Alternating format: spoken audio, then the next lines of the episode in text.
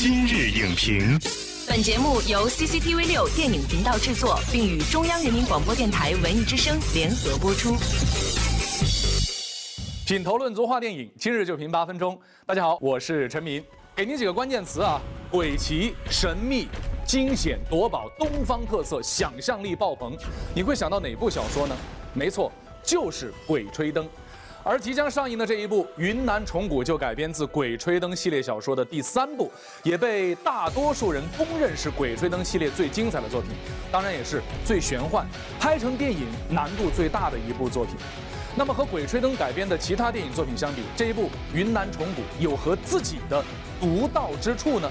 今天我们邀请到了影评人涂斌跟木匠，从现有的海报和预告片当中。抽丝剥茧，与您一同探秘云南虫谷。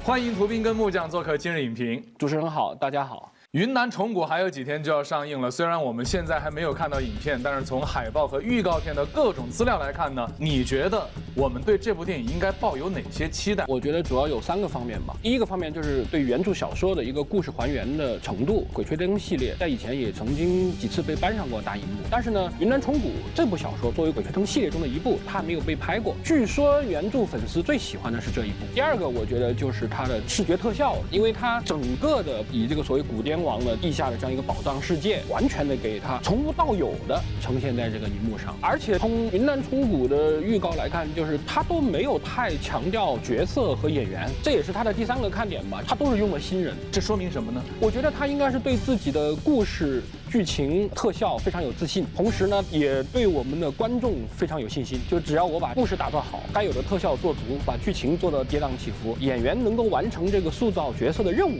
就可以了。为了更加直观的给大家来做一个解析呢，我们也准备了一些海报道具。来，大家看，这是一个微缩版的海报哈。这四张呢是云南虫谷的预告海报。现在把这四张海报呢交给图斌跟木匠，我们能够从这些海报上面得出哪些信息？这四张海报呢，首先它是一个序列。那我们先从第一张说起，好吧？好，应该说它奠定了一个进入到那个地下探险世界之前的一个基调。而且你看它的广告语是“彩云之南，藏龙之巅”，其实它就是交代了一个地理位置。彩云之南其实就是云南，而这个藏龙之巅呢，就是它所指向的要去探险的那个位置，就是一个古献王的地下的一个墓葬。就是尽管上面还有阳光绿树，但是下面我们看得出来一种怪石嶙峋的感觉。对，我觉得这个海报更多的传达出来的信息，就是有一种对未知的向往。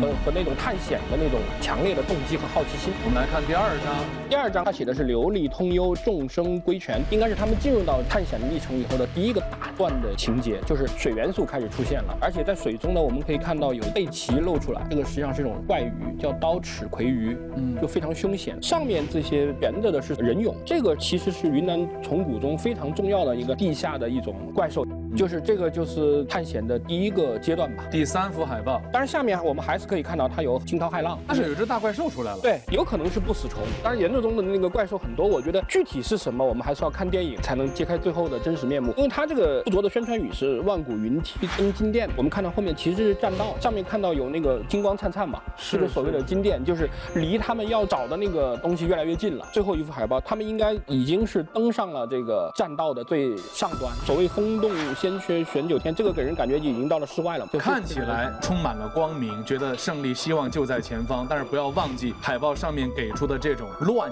云，对对对，就是很可能还蕴藏着很多危险。而且我还听说这四幅海报如果把它连在一起的话，是一整张大海报。对，就是它不是孤立的、割裂的那个单张海报，它四个连起来其实就是一个跟剧情相关的，从地面世界一点点、一点点越来越深入到地下。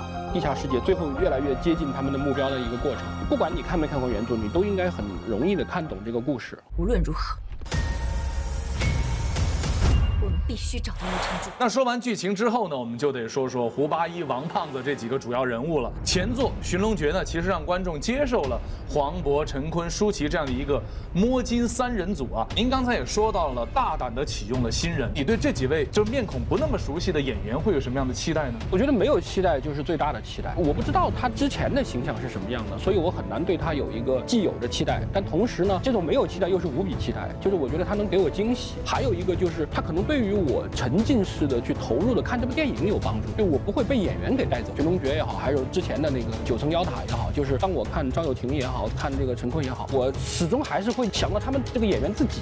但我觉得从云南冲突来说呢，我觉得他反而避免了这个问题。除了演员之外，实际上导演也非常的重要。我个人觉得啊，从飞行导演之前的作品来看，包括《全民目击》《守望者》《罪恶迷途》，他都是犯罪题材的那种推理，然后最后反转。如果他这样做的话，我觉得导师让我对这个剧情非常的好奇，也充满了期待。我们都说这其实，在文学上呢是一个相对比较好的 IP，但是由于比如说版权大家都可以购买，然后不同的公司来出，我们会看到不同的胡八一，不同的王胖子。这个和我们看比如说国外的一些系列电影，演钢铁侠可能一演就是演几十年，演超人可能一演就是几十年，他能够强化一个印象，甚至变成一个影像符号。从这些已经比较成功的这些系列电影的经验来看，我的基本上这个系列电影的这个主创核心，尤其是导演和主演，还一般来说是应该保持稳定的。我们举《星球大战》为例，它始终会有呃卢卡斯影业这样一个呃原创者，他来代表这个 IP 的原创方来监督整个 IP，保证它在一个统一的美学风格下进行延展。这的好处是什么呢？呃，好处就是以形象与形象之间不会打架，而且呢，互相之间能互补。《鬼吹灯》的这个电影化呢，现在你看陆川的《九层妖塔》，乌尔善的《寻龙诀》，到这部飞行的《云端冲谷》，应该说这三位导演啊，其实都是作者型导演，他们个人风格其实是非常强的。这三个导演出来的东西风格迥异，所以这个可能会对原来的 IP 它会有一些互相抵消的作用。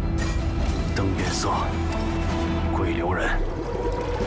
像《鬼吹灯》这种一个文学 IP 有多个不同版本的电影的改编的这种情况，我觉得应该也是我们中国电影发展的一个必由之路。因为畅销文学的改编、文学 IP 的电影化，这也就是近一二十年可能慢慢才在我们中国电影业界兴起的这样一个新生的事物。嗯，之前我们也欠缺相关的经验。同时，我觉得它也是一个承上启下的这样一个作用。一方面就是。